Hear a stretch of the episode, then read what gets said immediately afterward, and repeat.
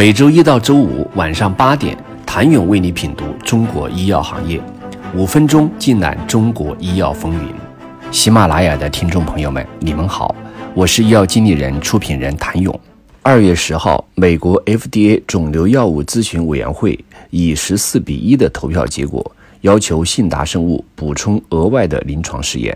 而不是建议直接获批。这也意味着信迪利单抗在美国的上市申请暂时遇挫。不得不承认，现阶段国内创新药的全球化之路其实才刚刚开始。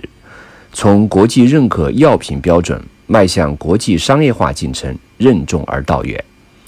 从目前来看，国内药企在国际多中心临床上主要存在两方面问题：一是企业对海外不同市场的法规理解不深入。对项目方案设计中可能的风险评估不是很充分，欧盟或美国药监部门对一些实验室的技术和方法学方面的要求更高，之前国内做出来的数据未必能用到欧盟或美国申报，有的项目可能已开始临床启动，资金投入也很大，但在和欧盟或美国药监部门进一步的沟通后，才发现之前的设想有一些硬伤。导致后续的研发策略要有很大的改动。此外，药企与研发外包的各个合作方之间的沟通合作，其实是一个相当复杂的系统性工程，涉及到不同领域的很多企业以及相应的法规。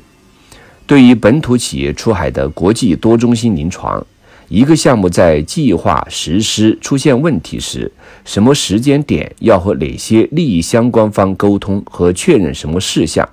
先后的次序以及重要等级，这些对项目组成员的要求是非常高的。经验不足、沟通不到位，非常容易延误项目，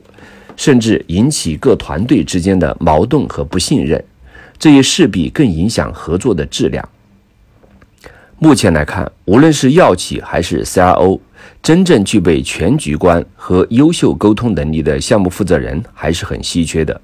业内也一致认为，国际化不是简单的把中国创新药的权益转让出去，而是真正让中国的创新药在海外获批，在国际市场上销售，甚至通过并购来壮大自己在国际上的地位。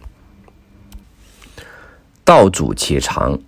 中国创新药企所做的努力应该被看到，不论是在未达理想终点的开拓药业，还是仍在努力沟通、等待消息的传奇生物，亦或是冲锋在前的信达生物，都会成为中国创新药探索发展历史中值得被记住的名字。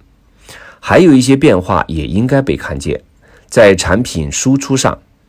从二零二零年。四大国产 PD-1 出海到 CD47 单抗、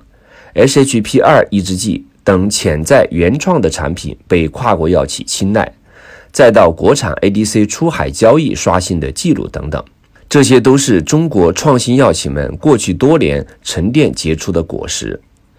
在国际多中心临床上，中国仅在美国开展的临床试验，从2015年的15个迅速增长到2018年的60个。短短五年间，中国创新药已经在美国生根发芽，而截止去年八月，在药物临床试验登记与信息公示平台上登记的国际多中心临床试验，更是达到一千一百四十一项，占试验总数比例超过百分之八。在人才国际化上，越来越多的创新药企在海外自建研发、临床和注册团队。并且通过在关键岗位上引进海外高端人才，将海外团队实现本土化，真正的去融合到全球创新舞台。据医药经理人不完全统计，自2021年1月1号至今，至少有15家本土企业引入海外高端人才，其中任命首席医学官六位，首席财务官两位，首席科学官、开发官、运营官各一位。商务拓展负责人一位，副总裁及总裁级别五位，其中也包括创新转型较为成功的传统药企恒瑞。更早的在海外招兵买马的是一些国内的生物新贵公司，比如百济和信达。百济近一半高管都是海外面孔，信达更是吸收到国际顶尖免疫学家刘永军的加盟，成立了信达国青院和美国实验室。仅在美国的研发团队规模就已经扩展到了上百人。在潜力候选产品上，中国创新药国际化多中心临床中出现了越来越多的潜力的 BIC、FIC 项目。一些创新药物研发在全球临床进度都能冲进全球前三或前五，还有更多的新药种子在路上，比如百济庞大的临床前候选管线，信达全球研发平台国青院在研的八十多个潜力 FIC、BIC 产品，以及在美国成功递交的近十个新药种子。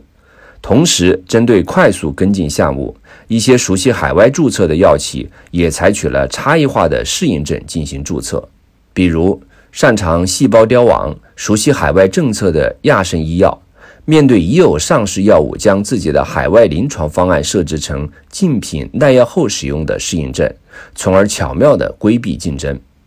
中国创新药企从各个方向上的突破，失败也好，成功也罢。对于中国生物制药行业的蓬勃发展，都是添砖加瓦。谢谢您的收听。想了解更多最新鲜的行业资讯、市场动态、政策分析，请扫描二维码或添加医药经理人微信公众号“医药经理人”——医药行业的新闻与资源中心。我是谭勇，周一见。